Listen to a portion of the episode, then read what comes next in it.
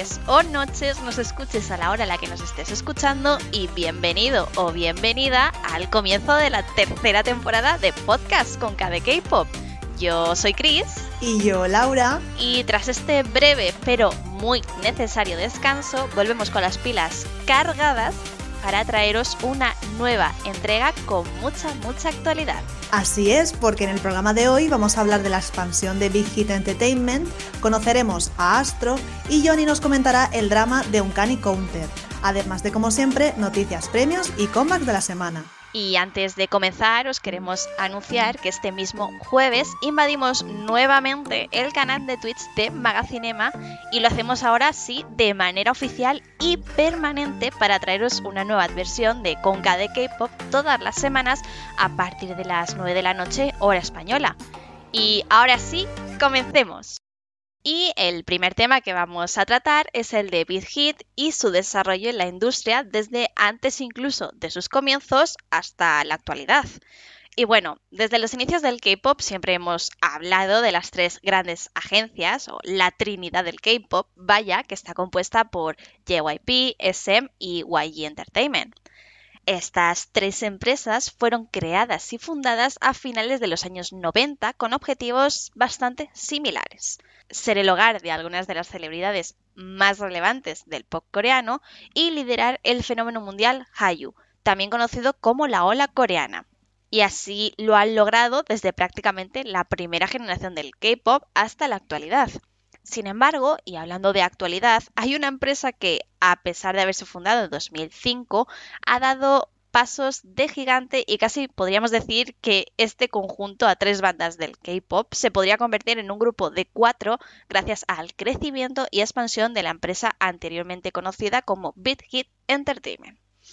Y sí, he dicho anteriormente porque hace no mucho anunciaron un rebranding en el que pasarían a llamarse Hype Corporation.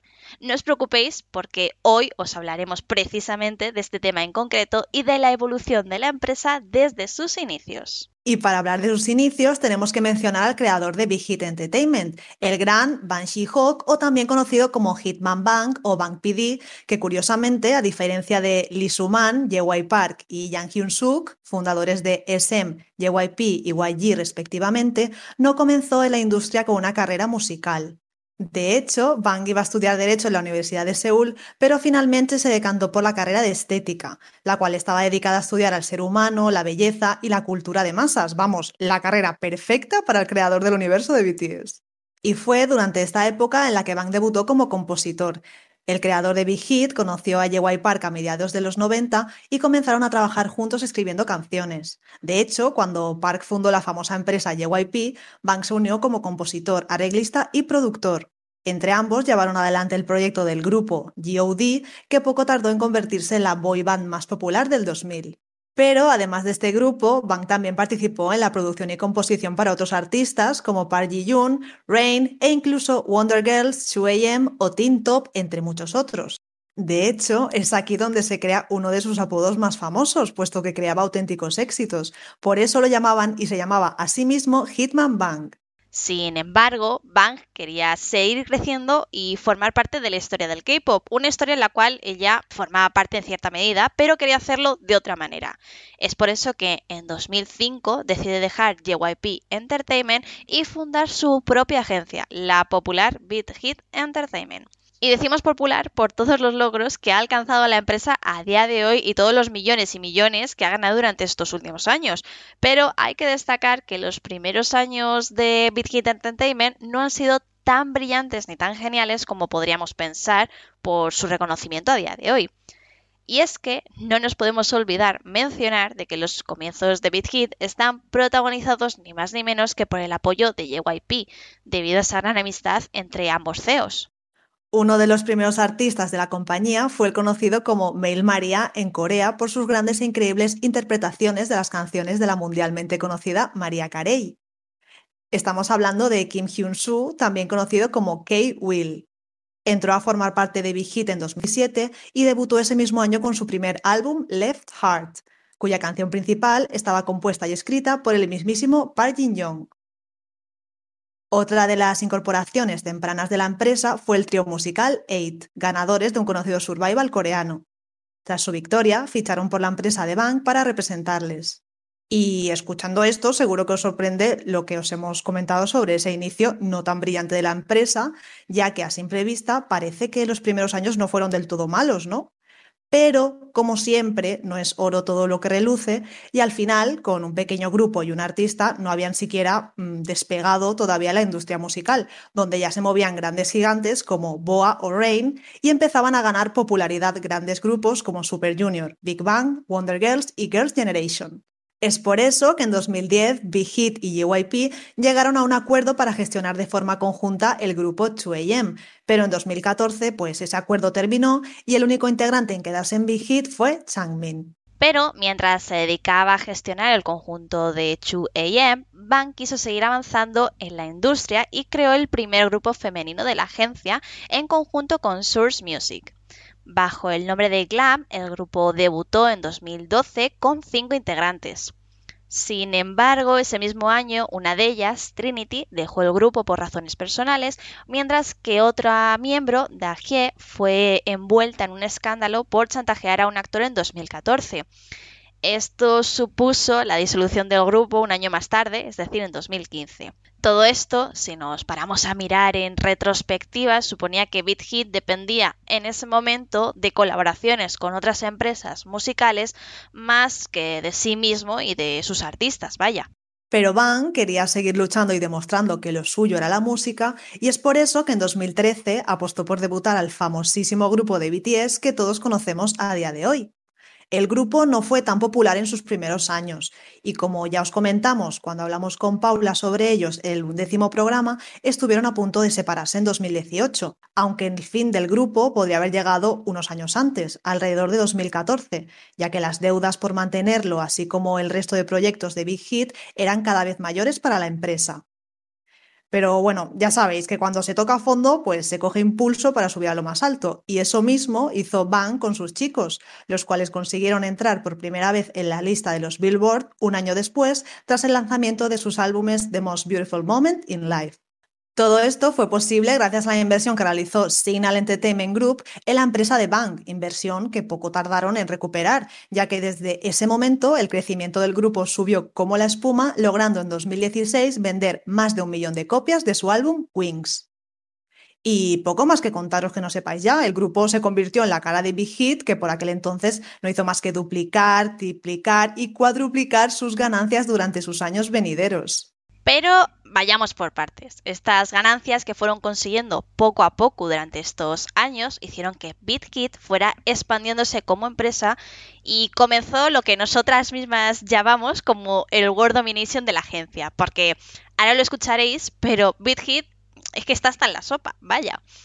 El comienzo de este gran crecimiento empezó ni más ni menos que en 2019 el primer gran paso de la marca fue dar a luz a una de las plataformas globales más importantes para, fans, que es Weavers. Esta app, que seguramente ya conocéis muchos, fue lanzada ni más ni menos que el 10 de junio del 2019 al público con el objetivo, como os hemos comentado, de conectar a los idols de Big Hit con sus fans y facilitar un punto oficial a sus seguidores también para poder comprar merchandising.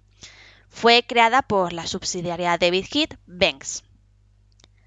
Aunque en la aplicación solo estaban los artistas de BitHit, actualmente podemos encontrar a idols de otras agencias como son Summi, Ciel, Cherry Bullet, Weekly o P1 Harmony. Y como os anunciamos hace unos meses, Naver ha adquirido un porcentaje de Banks, por lo cual podremos disfrutar de los servicios de BeLive pronto dentro de la plataforma. Volviendo a 2019, ese mismo año ocurrieron dos grandes movimientos dentro de Big Hit, además del lanzamiento de Weavers. El primero de ellos fue el debut de un nuevo grupo masculino, Tomorrow by Together o TXT para abreviar. El conjunto formado por cinco chicos que fueron conocidos por algunos como los hermanos pequeños de BTS, poco tardaron en destacar en la industria convirtiéndose en el artista Rocky del año y siendo bautizados como los representantes de la cuarta generación del K-Pop según la Recording Academy. El segundo gran movimiento por parte de Big Hit fue la adquisición de Source Music a mediados de ese mismo año. Recordemos que ambas agencias ya habían trabajado juntas durante un tiempo con el grupo Glam. Así que con esto también se incorporaba a su lista de grupos el conjunto femenino de Gifriend. Aunque algo bastante interesante que se comentó al principio de esta adquisición es que, a pesar de la compra, Source Music seguiría administrando el grupo individualmente, encargándose Big Hit de dar apoyo en todo lo necesario. De hecho, ya pudimos observar en los últimos trabajos de las chicas que los productores de Big Hit, así como el mismo Bank PD, habían ayudado en la producción y composición de alguna de sus canciones. Otra curiosidad a tener en cuenta es que ese mismo año BitHit lanzó audiciones globales con la intención de crear un nuevo grupo femenino.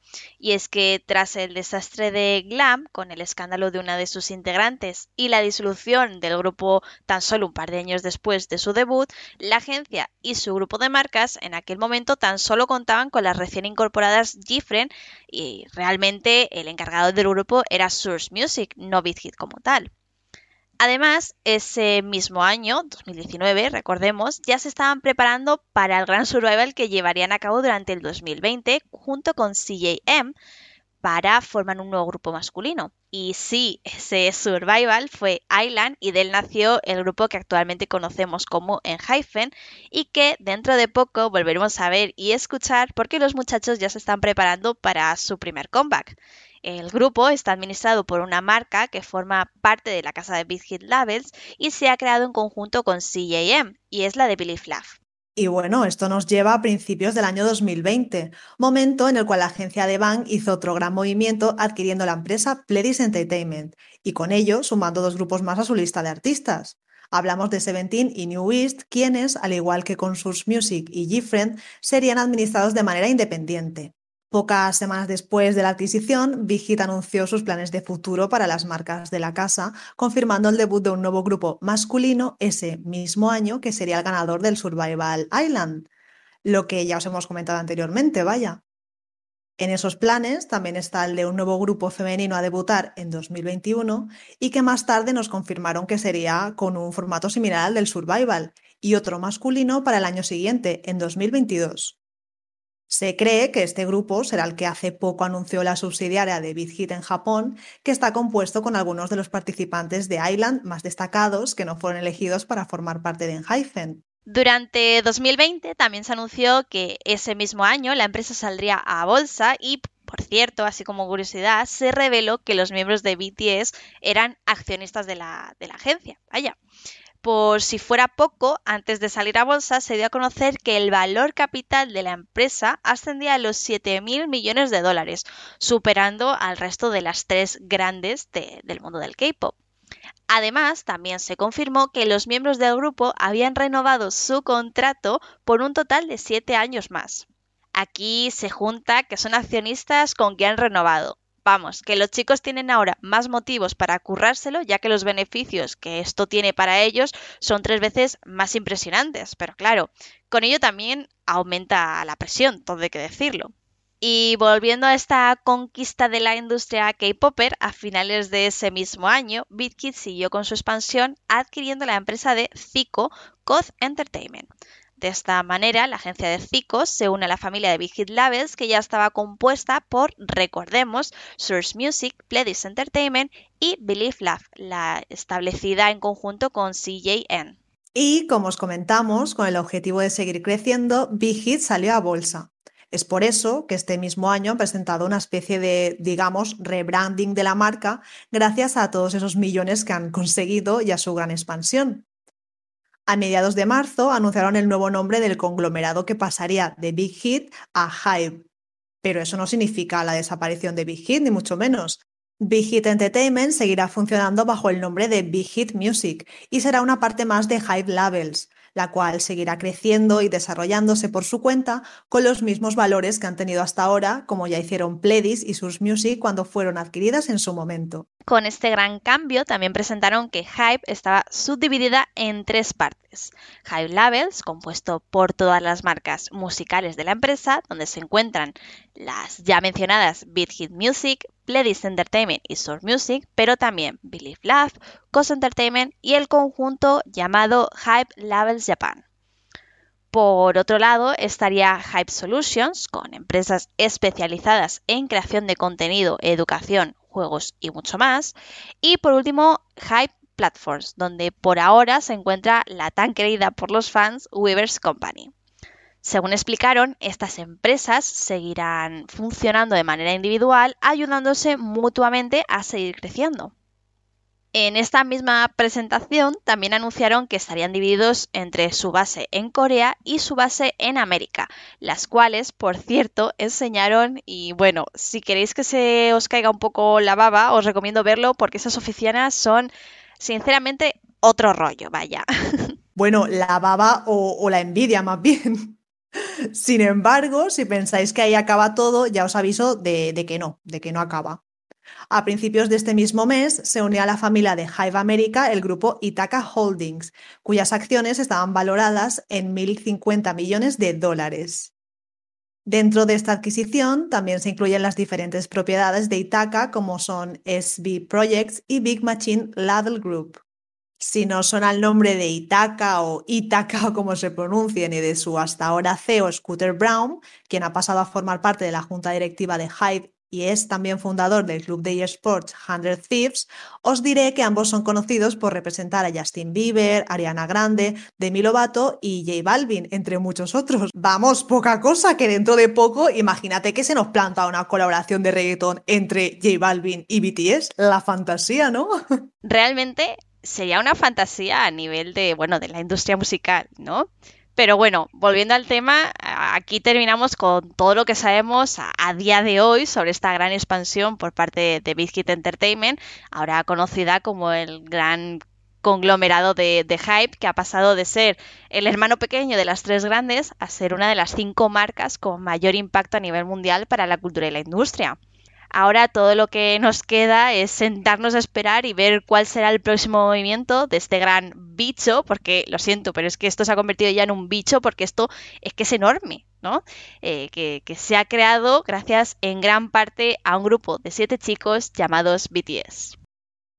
Seguimos conociendo los grupos más relevantes del mundo del K-pop y queremos hacerlo de la mano de sus seguidores más fieles. En esta sección, como ya habéis podido escuchar en anteriores programas, traemos a fans de grupos o solistas del pop coreano y os contamos de una forma diferente quiénes son, su evolución y lo más destacado de cada uno. Y en esta ocasión toca hablar de Astro, grupo que ha vuelto al completo recientemente tras 11 meses desde su último trabajo, Gateway. Y para ello contamos con una invitada muy especial que además forma parte de la fanbase española de UNO. Bienvenida, Esperanza. Hola, muchas gracias por invitarme. Bueno, Espe, estamos encantadas de que estés aquí para hablar del grupo, pero bueno, empecemos por el principio, ¿te parece? Cuéntanos, ¿quiénes son Astro? Bueno, pues para empezar a contar la historia de Astro, lo mejor sería desde el principio, desde el predebut, porque conocemos cómo fue su predebut gracias al programa de Fantagio, Fantagio ellos eran conocidos como los I-Team Boys. Su objetivo era básicamente ganar popularidad con sus training antes de debutar y más o menos fue lo que consiguieron. Pasa que eh, hay un momento un poco raro aquí porque ellos tuvieron un concepto más oscuro donde incluso versionaban canciones de Block B, de VIX, de BTS, pero cuando debutaron su concepto fue totalmente distinto, lo que hizo que algunos fans no se quedasen con el grupo. Aún así, no les fue mal y como he dicho antes, el 23 de febrero debutan con la canción Hide and Seek y con el mini álbum Spin Up que da comienzo a una saga de cuatro álbums conocidos como Summer Vibe, Autumn Story y Winter Dream, donde pues hacen como una especie de concepto de las cuatro estaciones y donde bueno eh, podemos ver un astro muy adorable, muy flower boy, muy alegre, divertido, es un concepto muy cute algo que muchos fans no esperaban al principio, pero yo creo personalmente que le quedaba muy bien en ese momento a los miembros, porque Astro debutó con unos miembros muy jóvenes, debutó en 2016, el Magné en ese momento tenía justo 16 años, y todos tenían una cara muy infantil, muy, muy pequeñita, por lo que estos conceptos yo creo que les fueron bien. El problema fue que no era un momento en el que triunfasen esos conceptos, sino que la idea general, el público general prefería los conceptos más dark al año siguiente sacan su siguiente mini álbum, Dream Part 1, con su canción Baby, y meses después sacan Dream Part 2, con su canción Crazy Cool. Estos, estos dos envíos tuvieron más visitas que los anteriores y más ventas, pero no consiguieron llevar a Astro a un éxito tremendo, sino que simplemente fue, digamos, unos combats agridulces, no conseguimos ningún win. Pero es verdad que muchas fans se entraron en este momento en el fandom y se notó que el grupo estaba mucho más activo. Además, se notó mucha más inversión económica por parte de la empresa. Y cuando termina 2017 y empieza 2018, empieza la época dramática y oscura de Astro, conocida como el hiatus. Bueno, un hiatus, ¿vale? Tuvieron un hiatus de, eh, bueno, vamos a decir que fue más de un año, pero ahora os explico específicamente por qué fue tan largo no fue tan largo, pero sí fue tan largo. Eh, no puedo resumir aquí todo lo que pasó con Astro ese año, pero digamos que la empresa Fantagio estaba asociada a una empresa china que hizo algunos movimientos y eh, destituyó al CEO de la empresa, lo que hizo que la empresa se convirtiese en ilegal y crease muchos problemas entre los empleados, incluso también problemas legales por producir música en Corea es muy largo de contar, pero todos los grupos y la mayoría de, actores de la empresa tuvieron que quedar separados sin poder hacer nada. Y fue por unos momentos duros para Aroja y para Astro sobre todo. Pero eh, de entre todos los grupos realmente fue el menos afectado al final porque durante ese hiatus sacaron su comeback Always You con el álbum Rise Up, que fue realmente un, regalo de Astro Aroja un regalo en donde pedían por favor que no nos fuésemos y que nos quedásemos con el grupo. Y eh, bueno, uno de mis álbumes favoritos. Aunque no tuvo, no tuvo ningún tipo de promoción porque no podían. Entonces, pues tras eso, Astro en, todo, en todos estos momentos nunca se quedó quieto. Él seguía haciendo, ellos seguían haciendo cosas.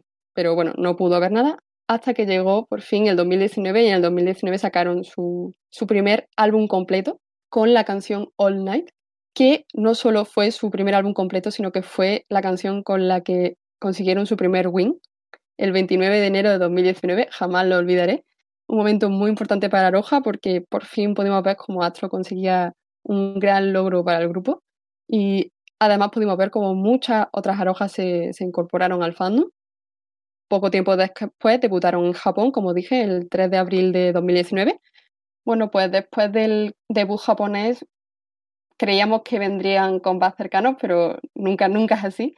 Y por suerte dentro de 2019, pero ya a finales, sacaron Blue Flame, donde empezaron una época mucho más madura y, con conceptos más oscuros. Pero tampoco fue una alegría completa porque el miembro Moonbeam estuvo en hiatus durante todas las promociones debido a su salud. Aún así, en el año 2020 volvió sin ningún problema y sacaron su, su comeback su último comeback anterior a este, con el álbum Gateway y la canción Knock, donde consiguieron además su segundo win y por primera vez vimos como que realmente Astro estaba manteniendo a los fans, estaba manteniendo muchas más visitas en los vídeos, estábamos muy contentas y además en septiembre nos dieron la primera subunidad compuesta por Moonbin y Sana con el álbum In Out y la canción eh, donde también ganaron un win. Y como no, tardamos unos cuantos meses, pero por fin, ahora en abril hemos tenido comeback con el álbum All Yours y la canción One, que está siendo un éxito porque es un temazo. Y bueno, por último, quería decir que podemos ver en Astro un concepto de, maduración, de cómo empezaron siendo eh, conceptos cute y muy infantiles. Y si te fijas, realmente es como, como si fuesen niños que crecen hasta ser hombres adultos y maduros. Oye, me parece súper interesante como, como lo has contado, nos has hecho aquí un resumen súper rápido de, de toda su trayectoria, me encanta ¿Y qué te parece si pasamos a, lo que a mí me gusta, la chicha, ¿no? Las curiosidades, anécdotas del grupo, así las cosillas más interesantes, que creo que siempre suele ser muy divertido y, que nos traes cosas bastante chulas, ¿no? Sí, sí, pero porque Astro nunca te aburrirás con Astro, jamás. Incluso cuando hemos visto que han tenido tantos, tantos parones entre comeback, tantos hiatus, momentos duros, ellos por las redes sociales, por sus trabajos individuales, siempre han estado ahí. Y bueno, yo lo primero que quería hablar es de eso, de los trabajos individuales. Fantagio es una empresa de actores y no está muy acostumbrada a llevar grupos. Entonces, siempre ha dado muchos trabajos individuales a cada uno de los miembros, lo que yo creo que les beneficia porque apoyan al grupo mientras mm, se apoyan a ellos mismos. Esto es su trabajo, ellos tienen que sacar el dinero y tienen que promocionarse también individualmente. Pasa que es un grupo que yo digo siempre de dualidades. Tenemos miembros que hacen muy, muy pocas cosas individuales y miembros que viven explotados. Entonces, voy a empezar con cada miembro porque es que cada uno tiene su, personalidad única y además son muy, muy talentosos. Fantagio consiguió unos miembros, únicos, la verdad. No sé cómo pudieron conseguir a, personas tan talentosas. Pero bueno, el primero, el más mayor, MJ, que es el de la personalidad alegre, explosiva, divertida. De verdad, jamás te aburrirás con él. Y es muy ruidoso. Llega a puntos en los que te preguntas si de verdad puede hablar más alto. Sí puede hablar más alto. Y yo quería destacar de él que participó el año pasado en un musical llamado Jamie, donde interpretaba a un chico gay y además drag queen. No era el único actor que hacía del personaje, era dividido entre varios otros idols y cantantes y tal, pero como miembro de un grupo idol que él haga de un personaje gay y drag queen es bastante impresionante para mí. Y bueno, además es compositor de canciones y está en un grupo de trot llamado Super Five, porque le gusta mucho el trot. Luego tenemos a Jinjin, el líder, que también es compositor y es lo que más se ha centrado. Él nunca ha estado eh, haciendo tantos trabajos individuales como el resto de los miembros, pero sí se ha centrado mucho en componer canciones y tiene varias canciones para el grupo. Y eh, bueno, yo quiero, de él quiero resaltar que hace poco ha empezado un podcast propio con Kino de Pentagon en Dive Studios. Por si alguien quiere verlo, yo, a mí me está resultando muy interesante.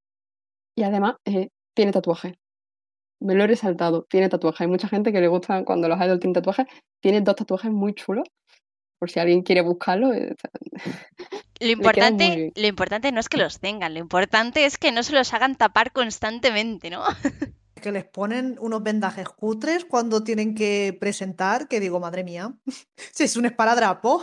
Los ha tenido los, los vendajes cutres, pero lo mejor fue que cómo reveló los tatuajes, porque en un concierto decidió que, iba a hacer, él iba a hacer un solo y los bailarines le arrancaron la camiseta y ahí se reveló que tenía tatuaje.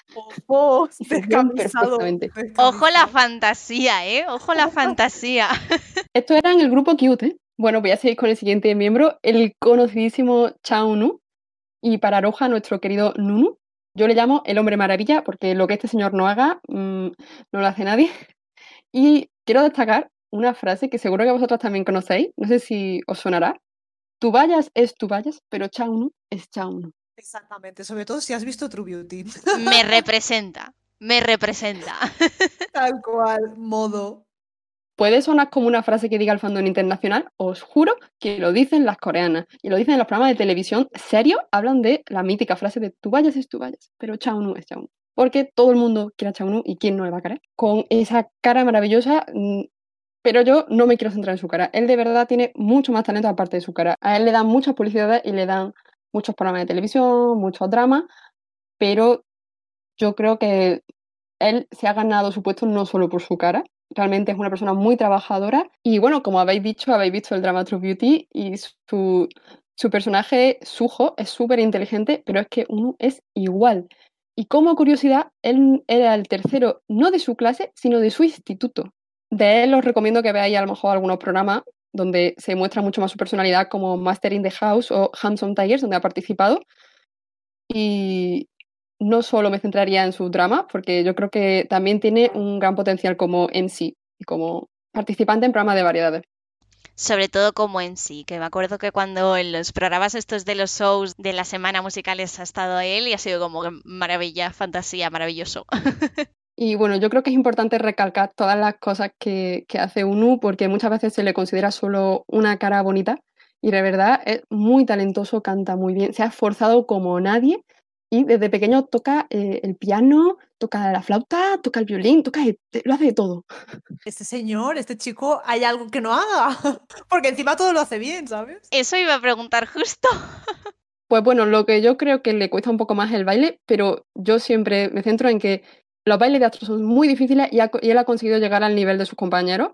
Cuando él no era bailarín, él no quería ser idol, él nunca se entrenó, él entró ya, ya diciendo, bueno, haced lo que queréis conmigo. Entonces, siempre le mencionan que no es tan bueno bailando, pero yo creo que es mejor que muchísima gente que habla. ¿No? Y, destacar precisamente lo que habéis dicho antes, que, los bailes, ya no solamente en el mundo del K-pop, sino que los que hace también Astro, son algo que dices, mira, eh, locura, ¿sabes? bueno, voy a pasar al siguiente miembro, no me quiero centrar en uno. Voy a hablar de, de Moonbin, el siguiente miembro.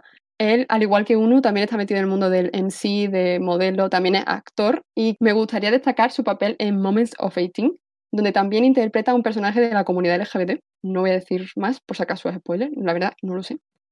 Y eh, también le podéis ver como MC en Show Champion junto con Sana del grupo y Camin de Very. Y para destacar de él, sobre todo, sobre todo, que era modelo infantil. Y si habéis visto el famoso drama Boys Over Flower de los F4, pues él es uno de los niños de pequeño, justo en la versión infantil de Kim Boom. Sí, yo no lo sabía y cuando lo busqué me quedé loquísima, qué bonito. Además también aparece en el video, en el MV de Balloons de TVSQ, como uno de los niños también que interpreta a una versión infantil de, de uno de los idols. Desde pequeñico ya apuntaba maneras, ¿eh? Para estar en el mundo este del entretenimiento. Sí, sí. De hecho, tiene muchos amigos del otro grupo por justo haber sido todos actores o modelos infantiles. Y como última curiosidad, casi me olvido, Moomin puede reconocer a la gente por los olores. Y en todos los programas que va siempre le hacen al pobrecito oler a todo el mundo. Bueno, a los miembros de Astro, que son el que conoces. Si no te conocen, no te puedes reconocer, pero. Eh... la fragancia. Me parece alucinante eso, ¿eh? Madre mía, como un perrico. Pues sí, sí, es verdad. Venga, los dos últimos miembros, el siguiente es Rocky, que si uno es el hombre maravilla, este es el otro hombre maravilla. No hay nada que no se le dé bien. Y eh, bueno, él es también productor, produce y compone canciones en el grupo y ya ha producido algunas. Eh, en sí, eh, hace taekwondo, con 12 años participó en el Got Talent Corea bailando y con 17 salió actuando en Hit Stage. Y bueno, pues lo que más se le conoce por su baile porque es que baila muy, muy bien. Es considerado uno de los mejores eh, bailarines de, la, su generación.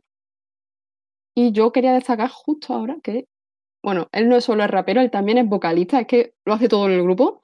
Incluso él hizo varias de las coreografías de otros.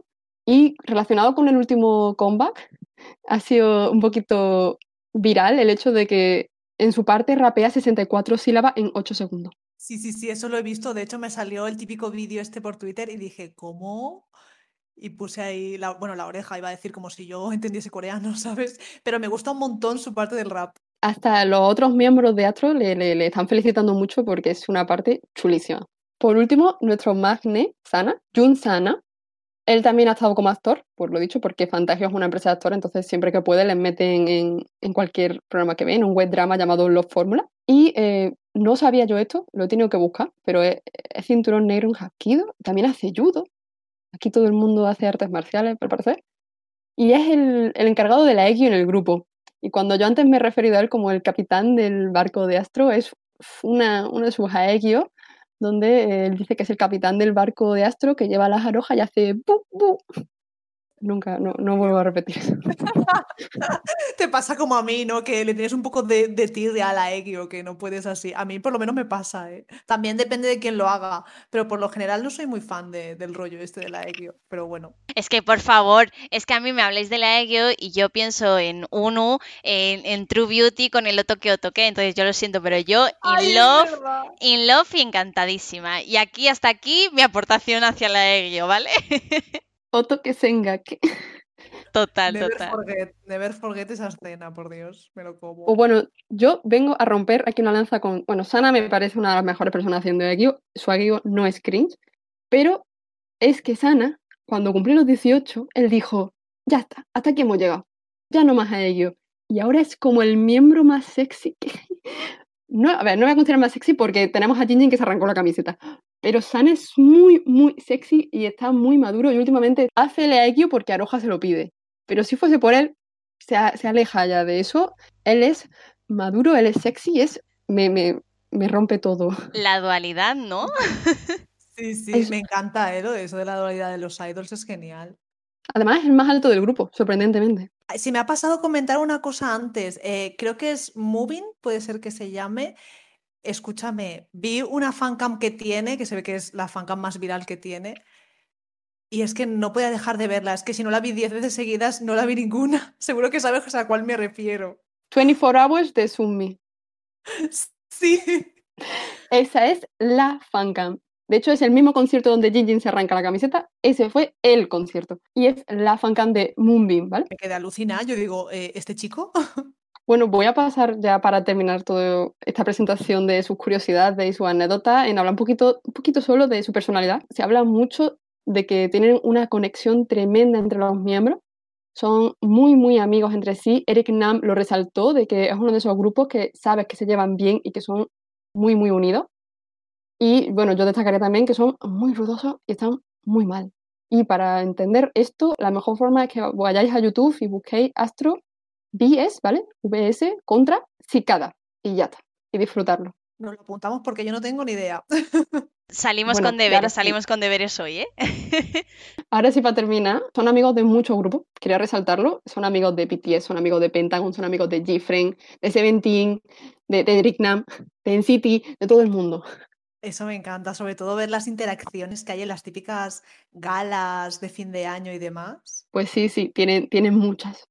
Y es muy bonito porque de verdad algunos de, entre ellos, por ejemplo, Rocky es mejor amigo de Chani, de, SF9. Se llevan también como se pueden llevar con sus propios miembros y es muy bonito ver también la hermandad entre los fandoms. Sí, sí, eso sobre todo. Bueno, madre mía, qué cantidad de información nos has dado. Voy a tener que escuchar el podcast dos veces, pero la verdad es que me encanta. Muchas gracias. Y bueno, Espe, que has mencionado antes algunas victorias de los chicos a lo largo de toda su carrera, pero ¿Tienen más? ¿Tienes alguna que quieras destacar o mencionar? Pues por desgracia no te puedo decir muchas más. Para Roja las más importantes fueron los Wing, primero el segundo y luego el de la segunda porque Aroja siempre ha luchado mucho porque pudiesen tenerlos, pero eh, por destacar algunos, eh, consiguieron en 2020 eh, los Soribada el premio Bomb Sam y el premio Artista Global, en 2017 el premio a la popularidad y el premio New Wave, o por ejemplo los Seoul Music Awards, el premio Hallyu.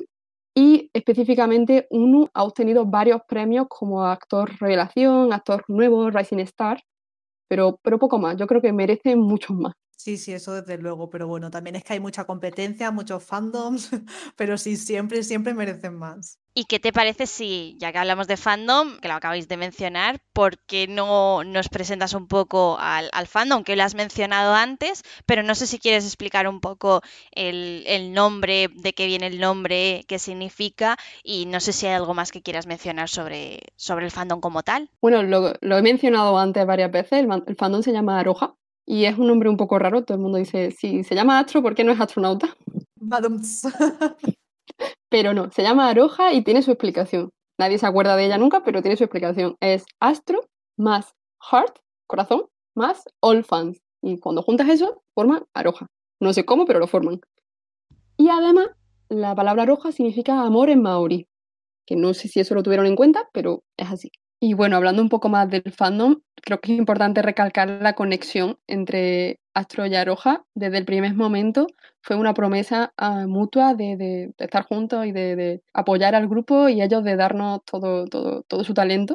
Y yo creo que, que, se puede notar como en todos los álbumes hay alguna dedicatoria a Roja, incluso hay hasta secretitos en algunos álbumes que en algunas zonas secretas ponen mensajitos para Roja y cosas así. Y a mí me parecen unos detallitos muy, muy monos que hace que cada día pues les quiera más. Hace mucho sacaron un sencillo dedicado, ¿verdad? Para el fandom. Pues sí, no lo he mencionado antes, pero se llama One, One and Only y era totalmente dedicado para Roja. Y yo, yo muy contenta con eso. Me gustaría mencionar también de que ahora con el comeback, si hay alguna aroja o alguna nueva aroja oyendo, comentarles que pueden ayudar con el comeback y que existen varias cuentas que pueden seguir donde enterarse de información, de cómo van las cosas, de qué pueden hacer, que, cómo pueden streamear, por ejemplo. Yo personalmente recomiendo en Twitter una cuenta que se llama Astro Spain, ¿vale? Eh, digamos como una cuenta hermanada a un Spain, un Spain obviamente también la recomiendo y las cuentas individuales de cada miembro podéis buscarlas, simplemente tenéis que poner el nombre del miembro y Spain, que os saldrá. Pero la que más se va a centrar en el comeback obviamente es Astro Spain, que solo por mencionar Astro barra baja Spain 2, porque han tenido que crear una segunda cuenta. Si no, también en, en Twitter tenéis cuentas como Astro Chart, Astro Unit y bueno, House of Astro, muchísimas, no vais a aburrir. Y si entráis dentro de Astro Spain, dentro de, la primera página del perfil podéis encontrar un, un tweet destacado donde encontrar cómo apoyar al grupo en el combat con un montón de tutoriales. Si no usáis Twitter, os recomiendo que busquéis en Facebook. En Instagram está la cosa mucho más, más, más pausada. Oye, pues me parece genial esta promoción, porque cuantas más cuentas mejor. Y hay que decirlo, a mí me ha gustado mucho el comeback. No he escuchado aún el disco, pero lo escucharé. Bueno, y pasamos ya pues a las preguntas personales que tanto nos gustan. ¿Desde cuándo y cómo los conociste y qué es lo que te hizo hacer de fan de los chicos? Bueno, pues yo conozco el grupo desde 2017, cuando he comentado antes su evolución, pues desde el comeback de Baby. Y es un poquito gracioso porque yo, yo no era muy, no estaba muy dentro del K-pop acababa de conocer los primeros grupos, no entendía cómo iba, no sabía lo que era una promoción, no sabía lo que era, ni siquiera lo que, sabía, lo que era una fanbase.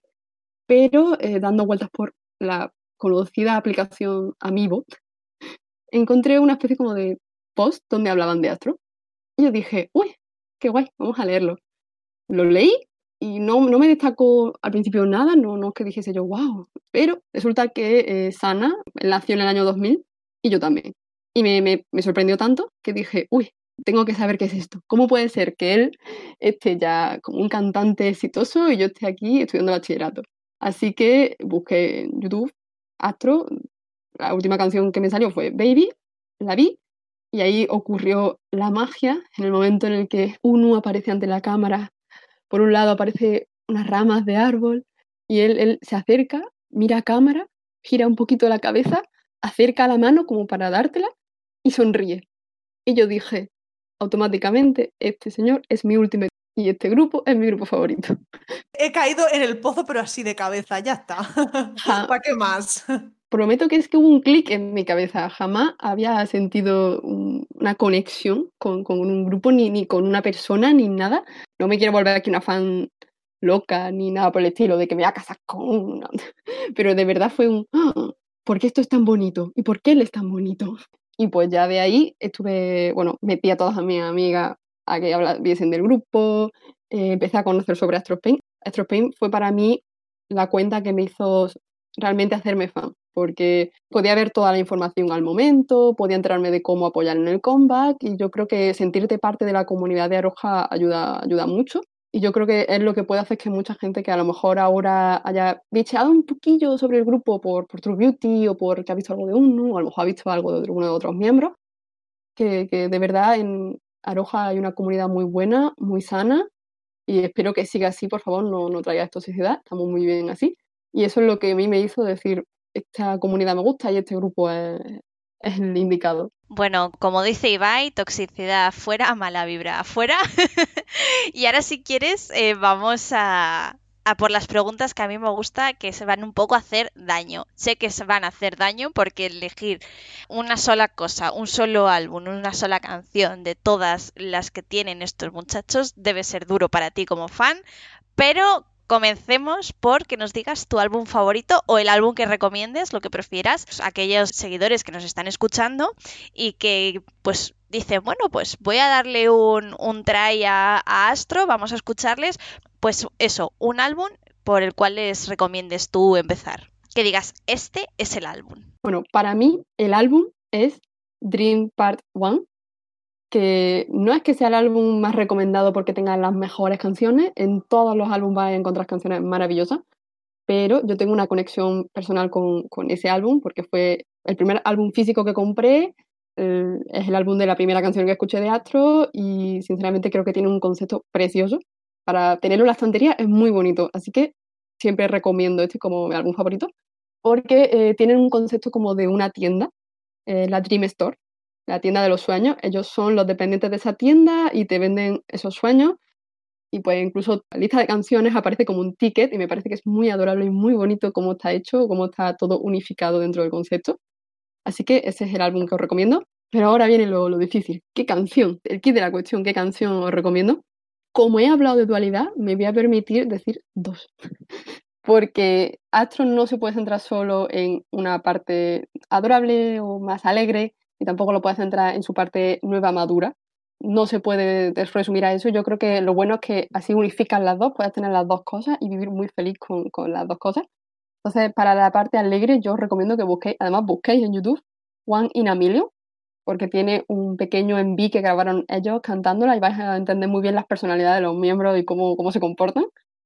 Pero luego, para el lado más maduro, eh, os recomiendo que busquéis Go and Stop, del álbum Blue Flame, que es mi favorita dentro de la parte madura. Hay otras también muy buenas, pero esa es mi favorita. Bueno, pues Espe, tomamos nota como hemos dicho antes, salimos hoy Laura y yo con, con deberes de cosas que tenemos que aprender de, de, este nuevo grupo. Sin duda nos has dado aquí una clase magistral de Astro, nosotras encantadas y encantadas por supuesto de haber contado contigo para darnos la valla. Muchas gracias a vosotras por, por invitarme. Espero que no me haya equivocado en nada y no me, no me vengan a comerme de, de ¿qué has dicho?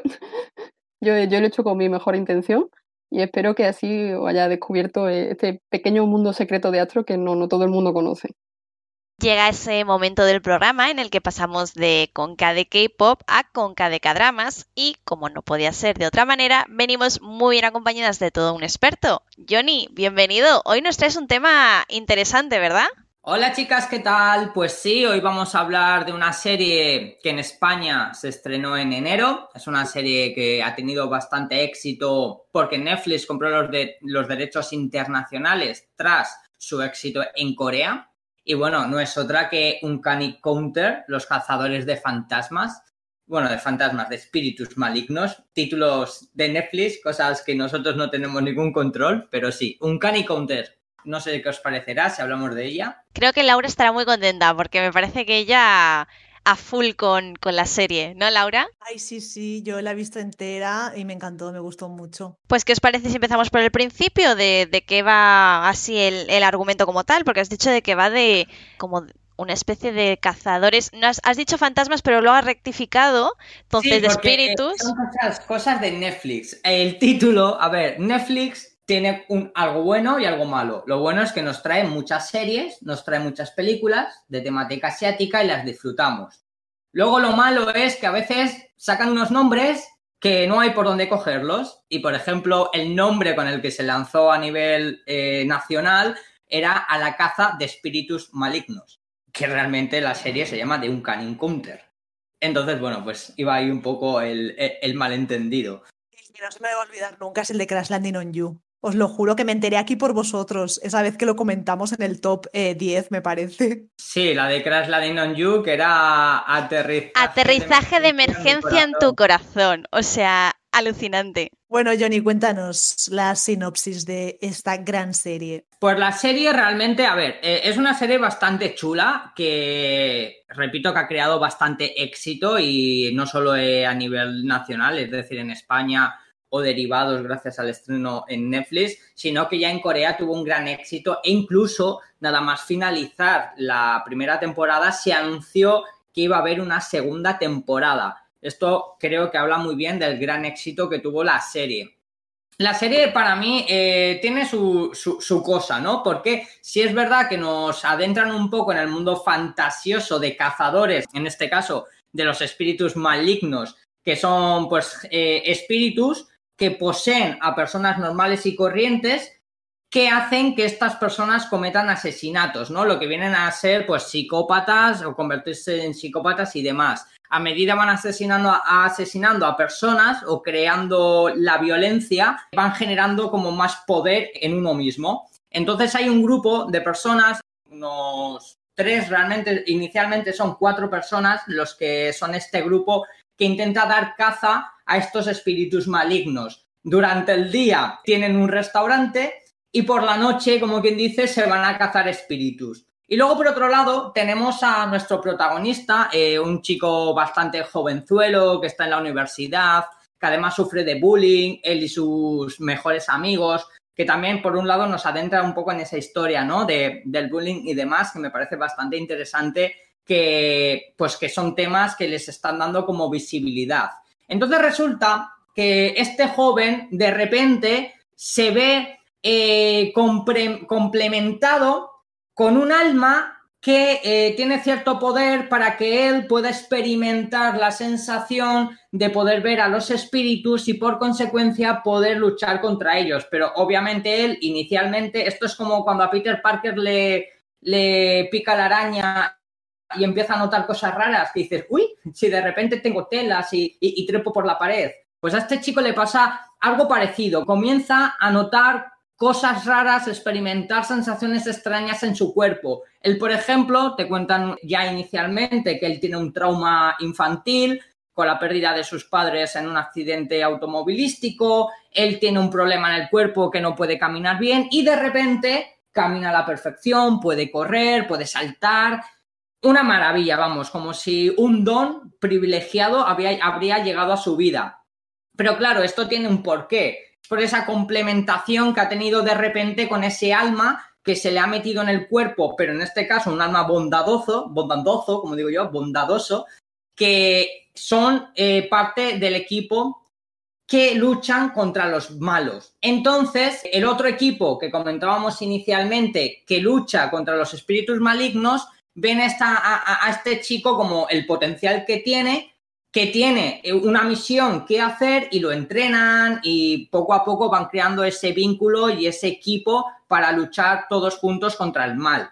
A mí me parece bastante interesante el concepto que no se queda solo en la fantasía o en, o en el derroche, ¿no? De, de la trama en plan fantasiosa, thriller de psicópatas y demás, sino que también te cuenta una historia bastante dramática porque cada personaje, cada uno de ellos, en este caso los cazadores, tienen un porqué, son cazadores, tienen un trauma que poco a poco van eh, experimentando y reconociendo porque, por ejemplo, estos cazadores eh, son cazadores precisamente porque algo en su vida anterior o algo en su vida han hecho que estén en esa situación y el espectador pues se empieza a entenderlo, conocer la vida de cada uno de ellos y al final pues se, crea un vínculo entre el espectador y los personajes que lo hace bastante emotivo.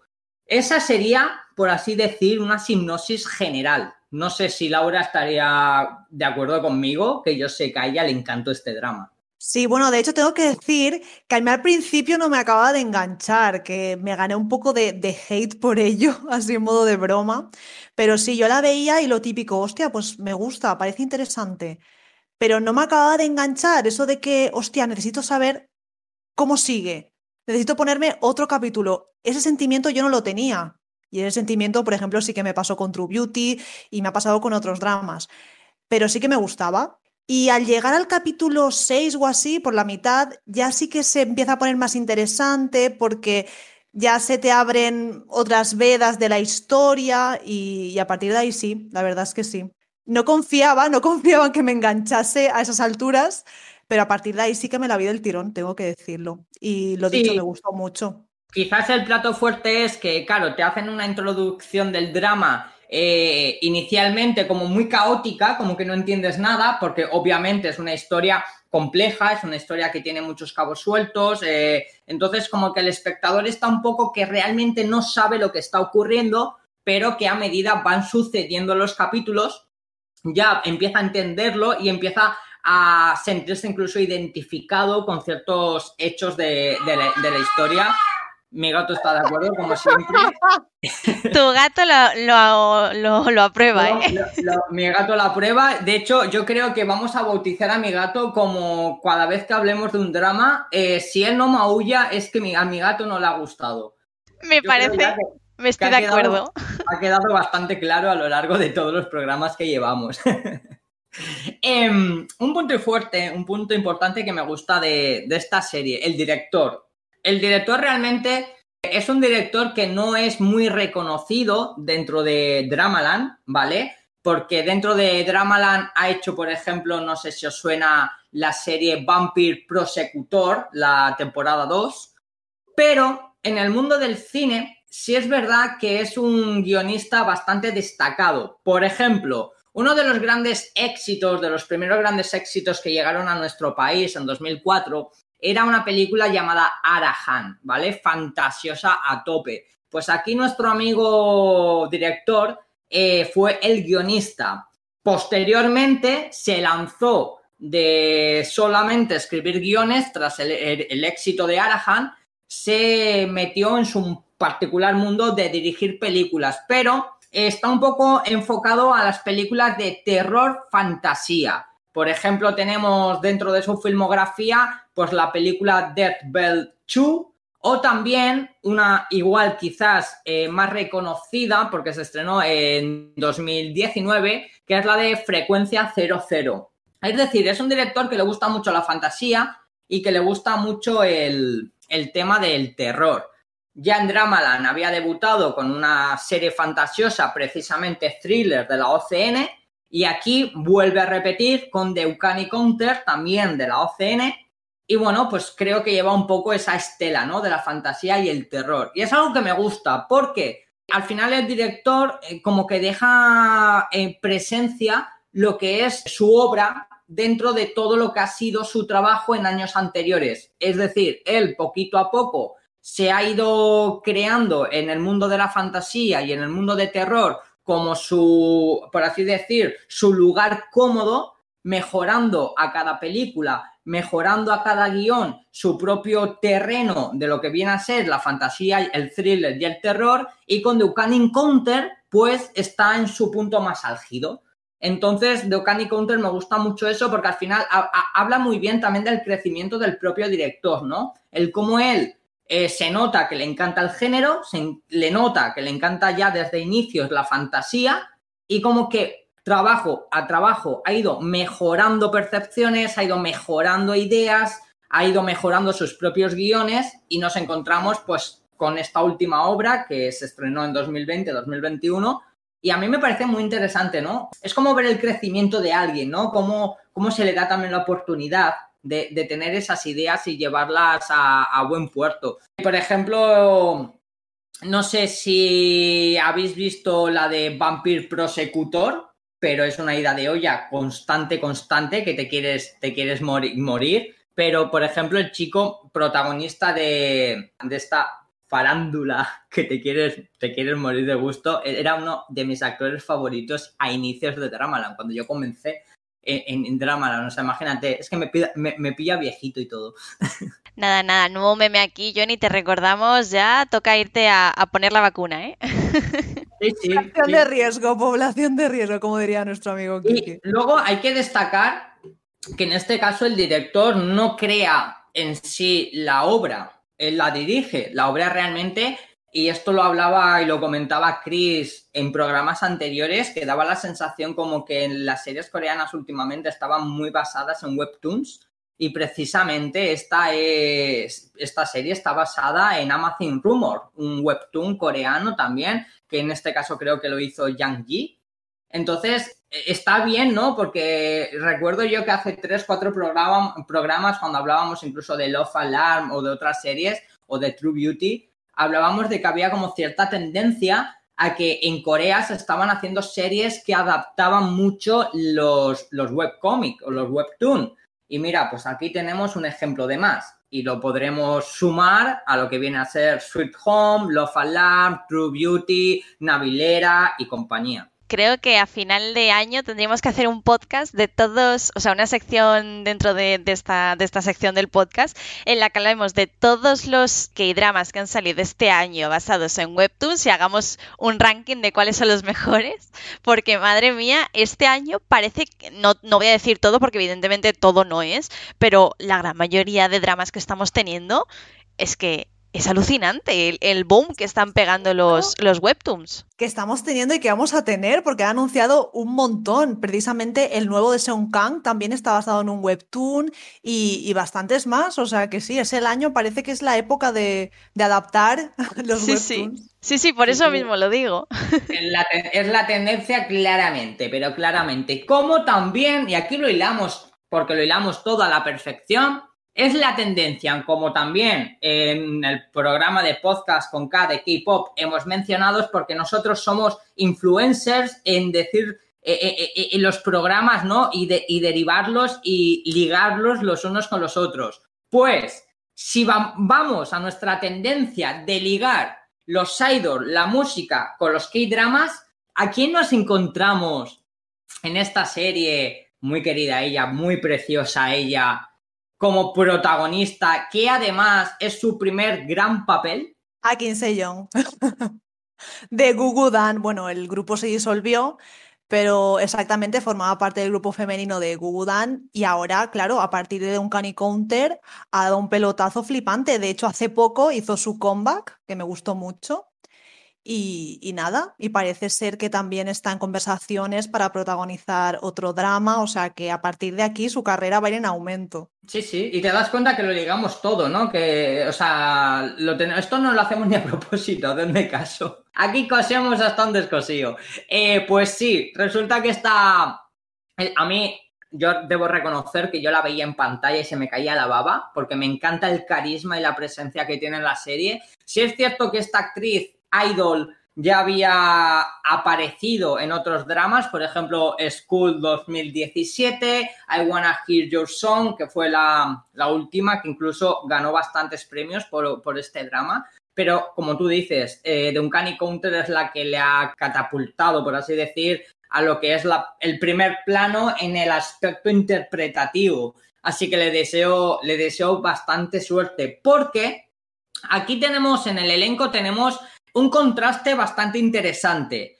Hay eh, dos actores jóvenes, dos artistas jóvenes con toda una carrera por delante, si consiguen llevarla a buen puerto, pero luego también en su mayoría, eh, sobre todo a nivel protagonista, hay muchos veteranos.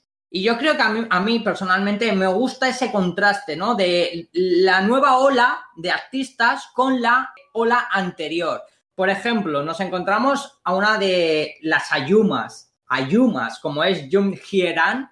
Jung Hieran es una pedazo actriz que, vamos, tiene películas y dramas que, te para un tren. O sea, ella pone las películas y los dramas en las vías del tren y el tren descarrila de la cantidad de obras que tiene esta mujer. Por ejemplo, la hemos visto en Prison Playbook, que, que, fue todo un éxito, la hemos visto en Live, también un éxito, Anteriormente, pongamos 2020-2019, When the Camellia Blooms, Chocolate, eh, en Hospital Playlist. Es decir, hola. en Goblin, en tu querida Goblin. Hola, sí, sí. O sea, dices, hola, pedazo de artista, ¿no? A nivel Dramaland. Ya si nos metemos aquí de lleno en el mundo del cine, pues nada más y nada menos que Memories of Murder, una de las mejores obras coreanas de todos los tiempos, eh, Salud de Amor, o una de las últimas, para mí, muy, muy esperadas, que es la de Baseball Girl. Baseball Girl con nuestra querida diamante de Intawon Class.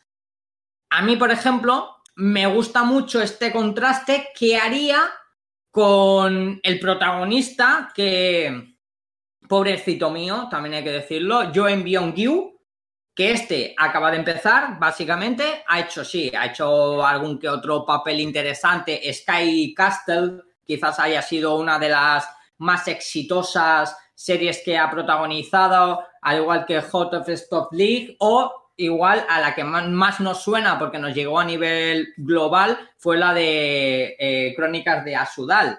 Pero básicamente este fue como su primer gran protagonista, ¿no? Porque de hecho por Hot Stop League se había llevado el premio a mejor nuevo actor. Entonces, como que Ducani Counter era el primer, el primer gran papel de este chico. Pero claro, a mí me da, esto me da miedo y aquí quizás nos metamos un poco en, cumbres borrocosas, ¿no? Porque este actor ha sido uno de los actores de estos que ahora hay muchos rumores y muchas denuncias por lo de bullying cuando estaban en su época de instituto y demás. Y parece que a este chico, pues ahora mismo le tienen la cruz, porque hay que decir que no hay confirmado nada. De hecho, todo ha sido desmentido de las acusaciones que había tenido sobre bullying y demás pero también creo que conocemos al día de hoy, como es un poco la cultura coreana y sobre todo los K-Netizen, que aunque se demuestre que el chico no hizo nada, lo va a tener difícil. Y aquí es donde me da miedo, porque de un Counter, como habíamos mencionado al inicio, tiene una segunda temporada confirmada, sí o sí, pero claro, después de, de esto, de esta controversia, pues hay que esperar qué es lo que sucede, porque ya no está todo tan seguro. Eso te iba a decir, yo creo que deberíamos esperar primero a, ver, a que se pronuncie otra vez la compañía, ¿no? La productora, que indique qué vaya a pasar, porque bueno, si no me equivoco, ya lo hablamos en su momento, el actor en cuestión como que se había desmentido, si no me equivoco, ¿no, Laura? Que yo ya voy a, a, ratitos mi, mi, cabeza funcionando. Sí, sí, lo hablamos en el podcast 19, si no me equivoco. Y efectivamente parece ser que se reveló que era todo falso y demás. Pero claro, a partir de ahí no se ha sabido nada más. No se ha sabido si. O sea, no se ha confirmado, no se ha hablado de la segunda temporada ya de The Uncanny Counter. Es como que todo se ha quedado en el aire. Parece ser que ahora las aguas están así calmadas y quizá con el paso del tiempo sí que se anuncie la temporada. Hombre, a mí me gustaría. Si es verdad que se ha desmentido todo y que él es inocente y demás. Es que yo necesito una segunda temporada de esa serie. También te digo, Johnny no va muy desencaminado porque ha habido muchos idols que aunque luego se ha desmentido todo, lo han tenido un poco complicado. Y ya hablo de idols, no de actores, pero bueno, se aplica lo mismo, ¿no? Porque es el mismo mundillo, que lo han tenido un poco complicado para, a pesar de que eso no fuera verdad, volver a la normalidad, ¿no? Esperemos que, bueno, que un nuevo anuncio por parte de la productora y que nos confirmen o nos, o nos desmientan estas suposiciones, porque son suposiciones, por supuesto, no, no tenemos, como os hemos dicho antes, nada todavía oficial porque no se han pronunciado ni para bien ni para mal, vaya. Es que eso no lo entenderé nunca, porque en el momento en el que demuestran que eres inocente, ¿por qué va a quedar manchada tu reputación? Me da mucha rabia. Sí, bueno, al final esto es un tema que que creo que, que, da ya el programa 19, como has dicho tú, ya habíais hablado de ello, incluso da para otro programa, así que mejor no nos metamos aquí en, las cumbres borrocosas, como he dicho yo, y vayamos un poco más al tema, al tema de lo que es en sí la primera temporada de Canny Counter. A mí me gustó mucho. Yo debo decir que yo la disfruté, me pareció inicialmente, como tú habías dicho, como que cuesta, le cuesta un poco meter al espectador dentro de la trama, pero una vez te engancha, una vez te engancha, alucinas. Y, y te hace sentir muy bien, disfrutas mucho con, la, con lo que es la historia, con cómo también los personajes se van abriendo poquito a, poquito a poco, vas entendiendo más el concepto de interiorizar el personaje y a mí eso me parece también un punto bastante clave y, álgido de, este drama. Yo iba a decir que yo estoy muy, muy enamorado del personaje de Jun Jun Sang. Jun Jun Sang para mí eh, ha sido un descubrimiento y es cierto que este hombre, y me sentí mal, me sentí fatal, porque es este, este, este actor que tú dices, lo reconozco. Si yo lo he visto, si yo he visto más películas o yo he visto más series de este hombre, pero no, no, no conseguía yo meterme ahí.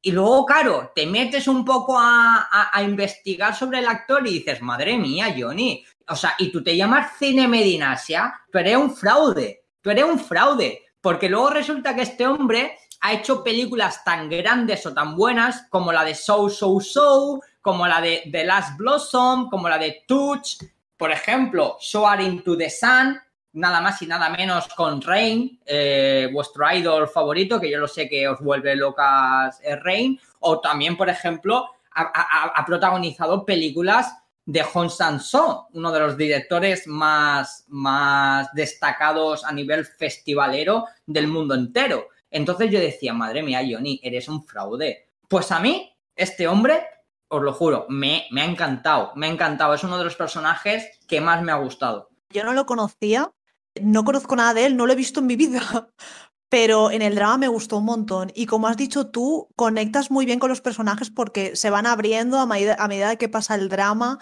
vas descubriendo su historia y cómo se apoyan entre ellos y ese vínculo que surge con ellos, ¿no? Me parece súper entrañable. Además del atuendo que me llevan un chándal así, un mono rojo, me parece muy curioso. Y, eso, me, me gusta mucho, la verdad. Yo quería haceros una pregunta y es que ya hemos mencionado que el drama en cuestión es un poco lento a la hora de meterte en lo que viene a ser la trama, ¿no? Como ha dicho antes Laura, que hasta el capítulo 6 como que no termina de, arrancar el, enganchamiento por menudo palabra me acabo de inventar, pero bueno, creo que se entiende lo que quiero decir, ¿no? Y yo quiero, yo quiero preguntaros, ¿qué opináis respecto a este tipo de dramas? Ya, para finalizar aquí la sección, porque creo que puede ser interesante, porque es que yo personalmente los hay dramas que si yo la regla que tengo es darles dos, dos, dos, episodios de margen. Si en el episodio 1, episodio 2 no me han enganchado, a lo mejor en el 3, ¿eh? si veo que puede estar interesante y veo que tiene ahí un resquicio de algo que podamos salvar, si veo que no me enganchan para entonces, yo es que hay algunos que los he tenido que dejar porque no he podido. O los he tenido que dejar para otra vez que, que los he cogido con más ganas porque si no me enganchan a veces como que no, no puedo verlos, no... Necesito, necesito yo aquí mi, mi, mi droga de, de dramas, vaya.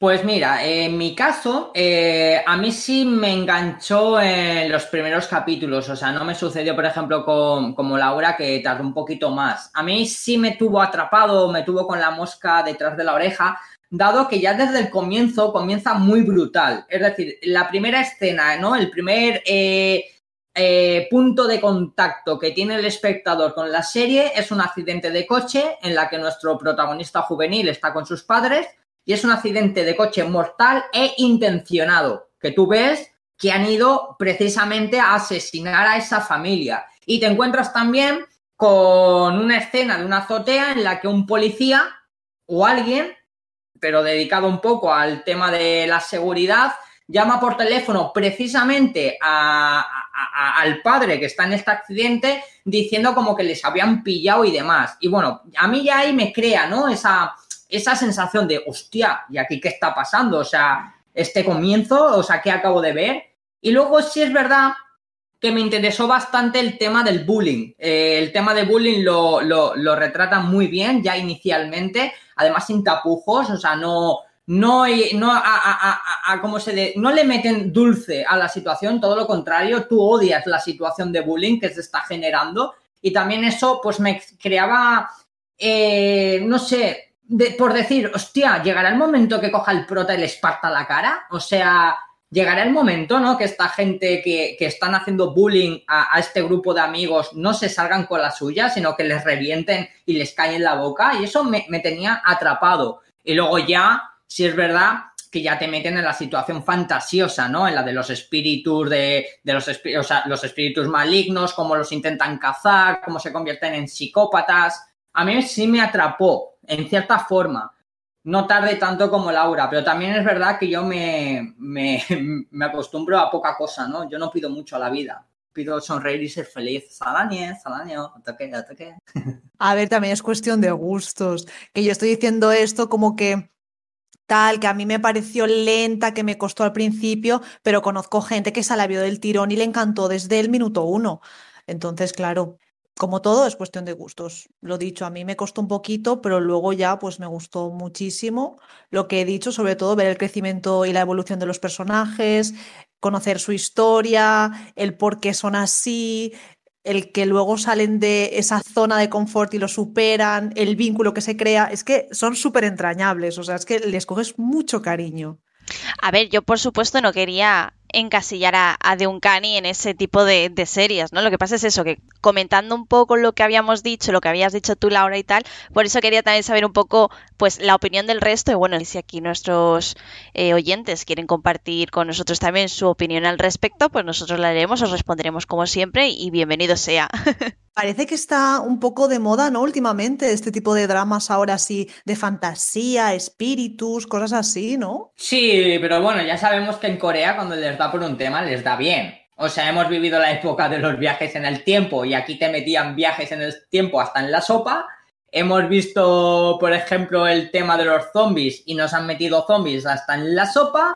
Hemos visto personajes que pierden la memoria y nos han metido personajes que pierden la memoria hasta en la sopa bueno, ya por no recordar cuando les ha dado por los eh, exorcistas, ¿no? Que de repente sacaron la serie esta que a mí me gusta un montón y ahora mismo ni es que no me acuerdo ni del nombre, pero porque salieron mogollón seguidas, ¿sabes? Que tú dices, madre mía, o sea, acaba de terminar una serie fabulosa sobre exorcistas y ahora te empiezan a sacar otra y otra y otra y otra. Por ejemplo, de exorcistas hubo, un tirón de, de, de, de Guess. De Guess es la, la, que yo mencionaba. La primera que fue de Guess, que tuvo, para mí fue un bombazo. Y luego de repente te sacan que si de Pries, que si de Fari Pries, que si de Possessions, que dices tú, por Dios, cuando les dan, les da. Pues ahora les ha dado por esto, ¿qué le vamos a hacer? Por monstruos y cosas raras. Sigo teniendo pendiente la de The Guest por el protagonista, ¿eh? todo tengo que decirlo, porque el La trama, hashtag la trama. Es el mismo que de Her Private Life, que a mí ese drama me parece muy divertido. Sí, pero también te digo que tú eres la que decías que Passion John eras el único cura que, le, que te dejabas pegar una hostia y, en The Guest vas a encontrar otro cura que no solo le vas a dejar que te pegue la hostia, no, sino que te bendiga de una vez por todas. Oye, pues mira, mejor, o sea, uno para la izquierda y uno para la derecha. Siempre dicen que hay que poner la otra mejilla, ¿no? Pues creo. Pues, pues, aquí, ponemos las dos y lo que haga falta. Será, por, será por poner cosas. Bueno, ya nos estamos yendo un poquito. ¿eh? Bueno, como siempre, empezamos bien y acabamos delirando, pero eso es lo que creo que también hace divertido nuestro programa, ¿no? Es nuestra esencia, es nuestra esencia, definitivamente. Que nada, chicas, que creo que ha quedado bastante, bastante comentado de Canny Counter, o insisto, como nefastamente la llamó, es que me encanta el nombre, a la caza de espíritus malignos me encanta, tío. Algún día conoceré al tío que pone los títulos de las series de Netflix y le diré, ¿por qué haces esto? O sea, seguramente que este, este pobre hombre se mira al espejo por las mañanas cuando se levanta y se dice, ¿por qué eres así? O sea, de verdad. Creo que además, además de, ese, de esa lista de nombres de, o sea, de, series basadas en webtoons, creo que tenemos que hacer también otra lista de las mejores traducciones de, títulos de, de, Netflix, porque tela marinera, ¿eh? Bueno, yo creo que nada va a superar la traducción de Crash Landing on You. Pero bueno, ya, ya veremos qué nos tienen preparado este año porque seguro que alguna sorpresita nos dan. Y nos despedimos de vosotros hasta el próximo programa. Tanto Laura como yo esperamos que hayáis disfrutado de esta nueva entrega y os esperamos con mucha más actualidad la semana que viene. Como siempre, recordaros que os leemos en los comentarios de iBox y que también nos podéis encontrar en Twitter en nuestra cuenta arroba con KDKpop. Además de la nueva cita todos los jueves a las 9 horas española en el Twist de Magacinema. No os preocupéis si no sabéis cuál es, porque os lo dejaremos en la descripción y lo podéis localizar en nuestro Twitter. Ya sabéis que, como siempre, estamos abiertas a todas las recomendaciones, tanto de temas musicales como de temas a tratar que queréis compartir con nosotras. Hasta el próximo programa. Adiós.